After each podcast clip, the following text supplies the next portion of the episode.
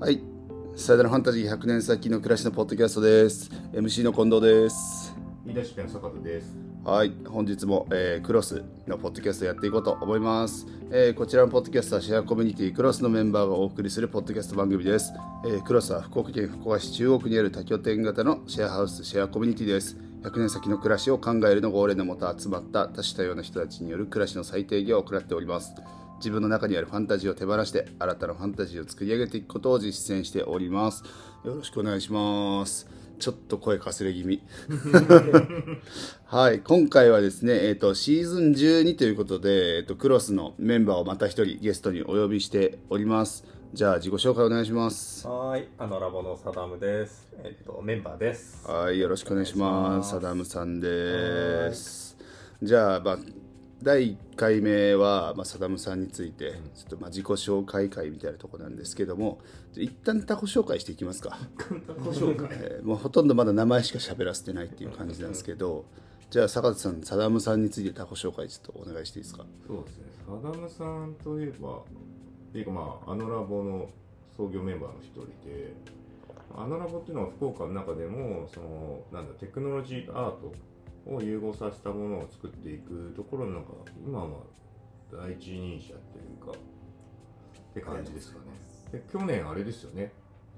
なんか文化庁の大賞を取ってましたよね。ありがとうございます。お引きがいいうん。引きがいいですね一旦そんなとこから次は近藤君に。はいじゃあ僕はもうちょっとメタ情報というかえっと丸眼鏡を今かけてましてあ、そっか。ちょっとイメージをねたね。聴覚から視覚へイメージをね。で。そうですね。なんかあのね。ハットをかぶってることが多いですね、ですかね。なんかずっとそのイメージ。でも最近髪型変わったよ。そうですね。で髪型もそのはああもう選挙カーがうるさい。うるさい。うるさいぞ。えーそうですね。佐野さんいくつですか、まあ、一応芸工の先輩に当たる僕の場合、ね。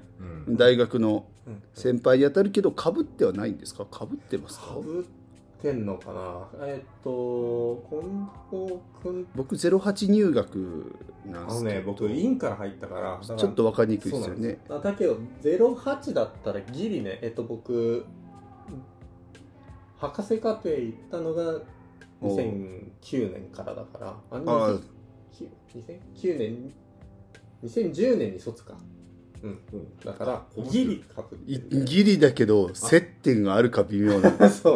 大橋キャンパスじゃないの？か、このや僕おあいや大橋キャンパスもいましたよ。2008年からうんうんこれは全然そうですね。え中村健とかですか？中村健。ですよね。それはすごいイメージわかる。大体中村健こういうあ感じ。こういう感じ。芸妓中村あのメディアの時は中村健のとこですね。はいえ、ナッチとかも中村健そう。あナッツさんも中村そう健かそうそうそうそうまあ宮谷君もだから研究室でまだかぶってたもんね、それナッチさんの説明は割愛させてそうそうそうさせていただくからっていう。まあまああの芸妓流れのまあちょっとそういうあのちょっと変な人ですね。はいじゃあえっとあと他にはいくつですか？今。今43ですね。43 43クロで4か。クロスでいうとその辺意外といない？いやいるいるだから。工事屋さん。梅子さんが一個上とか言ってましたね。ね確かね。うんうん意外と40代もいるのか。その上が林田さんとか。うんう結構年子でいるんで。年子で。年子で。はい。じゃあ他になんかあのあの補足。俺と坂田さんの坂田さんのタコ紹介じゃちょっと足りなかったよっていう。いやいや全然バッチリで。本当ですか？本当ですか？大した情報出てないですけど、うん、まああのメディア芸術祭でいうとあのめえっと去年のですねだまあ最後のメディア芸術祭になったんですが25回のメディア芸術祭のアート部門の大賞をいただきましたね。それがその2020年にオープンした、えっと、大分県の豊後高田市にある、えっと、美術館。不均質な自然と人の美術館っていう美術館の中の、えっと作品の一つ、えっと「太陽と月の部屋」が、えっと受賞しまし行きたい。たはい。行ってない。行ってない。大分県に踏み入れてないです。え俺の時行ったことない？行ったことないことないですけど通ってますね。うー。ん通るか大分県。大分県通ってますね。なるほど。ぜひぜひ。まああの相当相当ちゃんと行くぞってならないとん。いけないような。ああるっつって行かないところですよね。そうそうそう必要にあるので、うん。機会を。それで言うとそのさっき言ってるアダあのラボというのは、アートをやる会社なんですか？とかこの辺が多分結構ねそうですね。難しい知らない。よね難しいので。そうですよね。そのまあアートも作ってるって感じですね。そのえっとあんまりね自分たちの中でどこからがアートでどこからがお長くなるやつだ。コンテンツ化みたいなのであんまりこう 意識してないんであの場合によってはアートっぽくあのなったりうん。場合によってはもうちょっとこうデザイン寄りになったりとか、うん、そのエンタメ寄りになったりとかするんだけどたまあそのメディアアート作品アート作品を作ることもあるしあの科学館とか博物館とかあのそういうのにあの入っている体験型の展示っていうのを作ったりとかしてますね。なんか何の会社っていうのが業態が難しい。制作会社？制作会社って言うとなんかすごいこうちょっと またなんかすごいイメージが変わる。テレビとかのイメージになっ会社っていうよりはクリエイティブのチームってイメージあーうんそっちの方がいいのあそうね。確かに確かに。そんなイメージはあるの社長になるんですか一応？一応そうですね。一応さ社長ですね。代表取締役を。それはなんどうなんですかね？そのお生き物係ぐらいのテンションなんですか？その社長って。係っていう。誰ですかのなんか誰誰かが一応担当してるみたいな。あーはい。はいはいはい。うんうん。まあ本当ねあのーほぼほぼその代表は一人いるけどそれ以外の役員とかいないし。うん。あのーまあそんな感じのイメージですね。あんまり代表って言ってもそんなにそんなに僕が引っ張ってるようなイメージもないですしね。うん、あのー皆さんそれぞれにやってるっていう感じがあるんで、うん、じゃあそれでそれで作った会社の代表的な作品であったりとか、うん。まあ、こんなの作ってるよ。今なんかその科学館に入れたりとかみたいな、その中にどどういう形で入ってるのみたいな、うん、そのまあさっき言ったそのうんあの不金美あの不謹した自然と人の美術館は多分代表作の一つかなとは思うんですけど、まあ、それ以外にも常設ではあの福岡だとあの福岡市科学館に、えっと、いくつかあの常設の展示があったりとかまあその中で多分代表的なのは、えっと、基本展示室5階の、えっと、入り口のところにある、まあ、壁画的な感じでこう壁にいろんな科学のモチーフの科学,、えー科学をモチーフにしたグラフィックが貼られててで、まあ、それにプロジェクションマッピングされててで壁にタッチするとそのあのアニメーションが動くっていう、まあ、発見の壁っていうえ。ー作品があるんですけど、それ楽しそう。それ全然知らない。それはね結構こうんお子さんにすごい人気みたいで科学館の小説の展示では聞いたところスタッフさんに聞いたところでは一番人気があるみたいですね、まああの有料展示の手前の入り口の手前にあるのもあるかもしれないけど。ただで触れる。そうそうそうそうそう、うん、あとまああのー動物園もあるね。だからそうですね。それは俺触った。福岡市動植後ろの福岡市動植物園の、まあ、動物園側の入り口にあのー多分数年前にうん3年4年前くらいかな？にあのーちょっと入り口が新しくリニューアルされたんですけどそのリニューアルされた時に中にいくつかそういう体験型の展示っていうのを、あのーが入ってでそれの2つか3つかぐらいが僕らが3つかな？僕らが作ったものですね。そのえっと2つぐらいはちょっとスロープをあ登っていったところにあるみたいな感じであのちょっと見見つけにくい感じのところにあったりするんですけど、うんうんうん、えあれ弱肉強食のやつとかってあのラボでしたっけあれ？弱にえてかあのあの草が増えたらみたいな。そうそうそうそう。あれあれもそうそうそう。なんかあの生物ピラミッドを体験するインタラクティブゲームみたいなやつとか。動物園なんだ。うん。そうそうへとその隣ぐらいにもあるあの動物の声？ありましたね。それ。あの泣き真似をしたらその動物が何の動物なのか当ててくれるみたいな、うん、そういううん泣き泣き声アートだったかな、まあ、そういうやつもそうですね。僕らが作りました。一回僕の教室の生徒たちをあのラボに連れてってそこから動動物園行って実際の展示見るみたいなのやったことあって。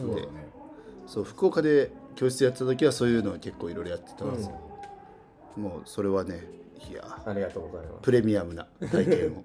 動物園が近いからねそうすごいダムから。良かったです。なんで結構あれですよね。アート展示テクノロジーみたいなうん。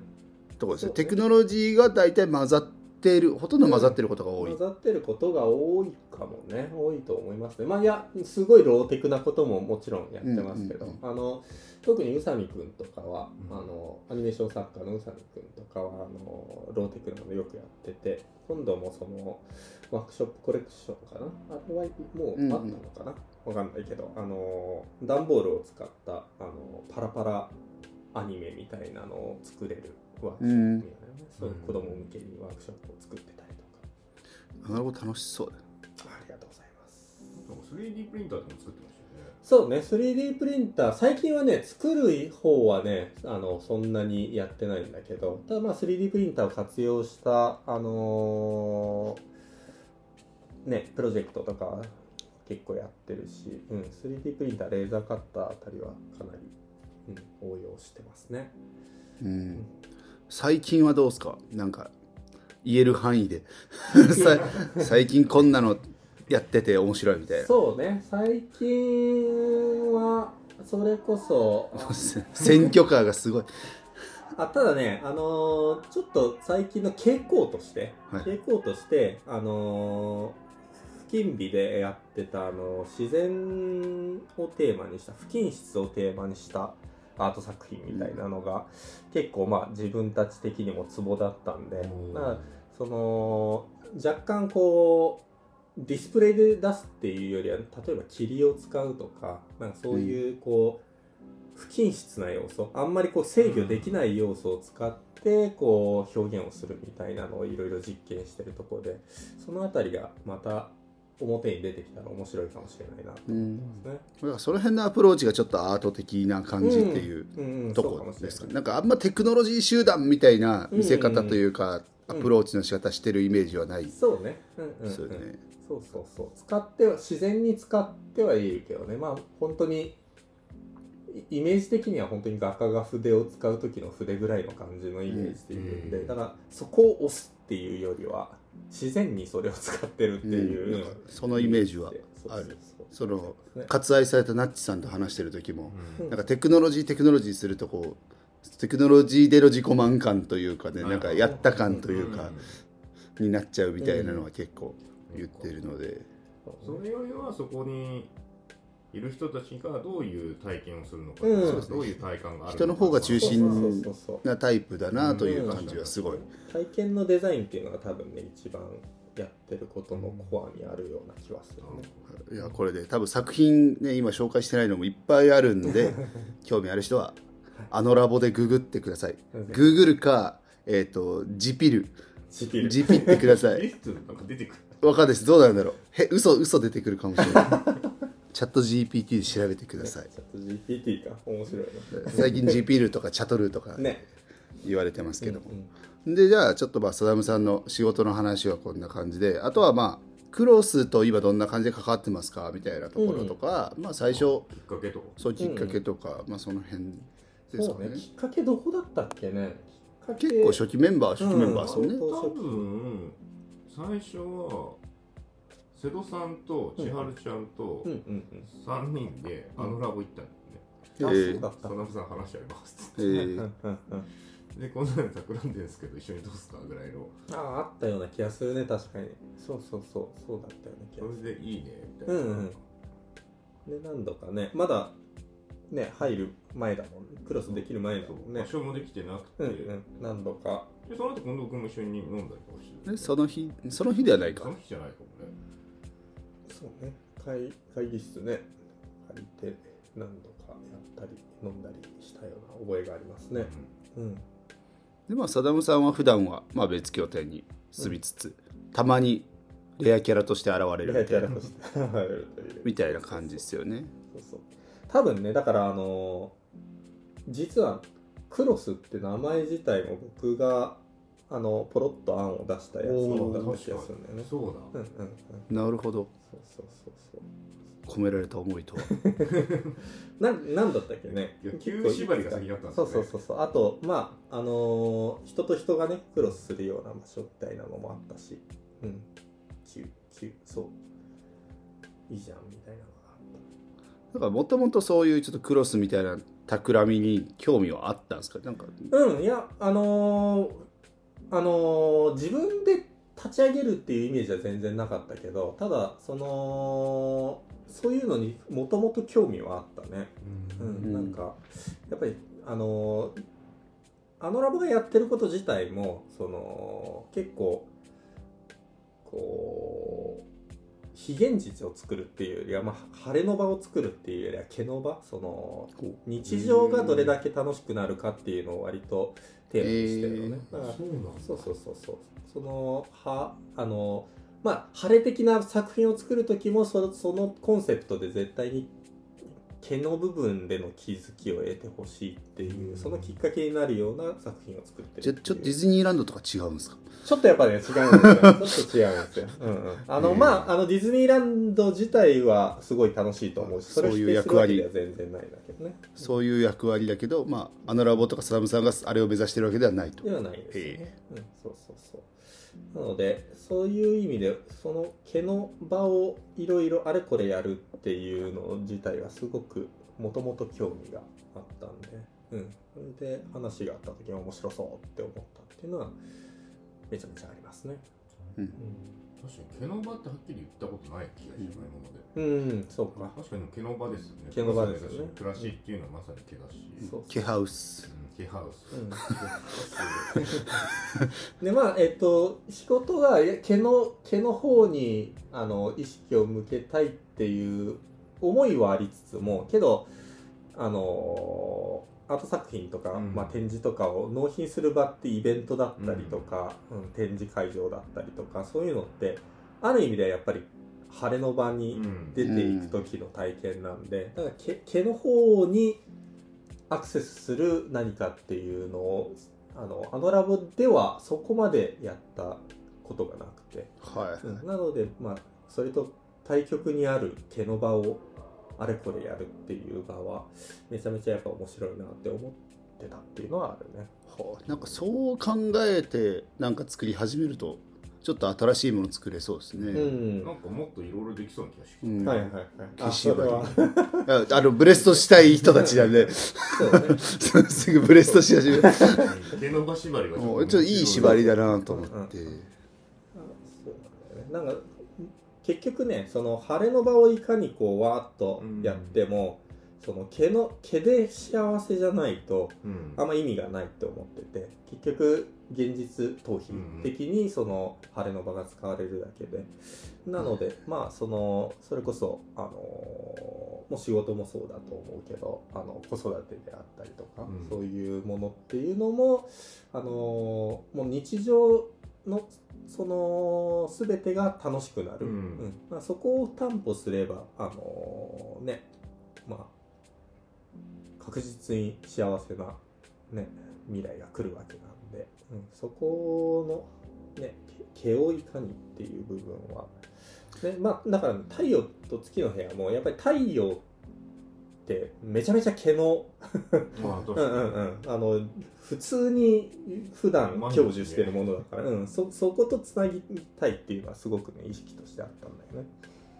当たり前すぎても忘れちゃうぐらい。そうそうそうそうそう。だから空気とかもそのレベルのものにアクセスしていきたいみたいなのは、うん、最近あるんだよね。うわちょっとなんかこれ一本ブレストしたいですよね、そうね。うん。ちょっとそれは別の回でそうですね。その回作ってもいいかも特別そうで。いや全力でやっちゃうからな、ね、うん、じゃあ自己紹介時間的にはちょうどいいぐらいかなと思いますんで、えー、はい。とサダムさんでした。この後もシーズン続いていくのでよろしくお願いします、はいよろしくありがとうございます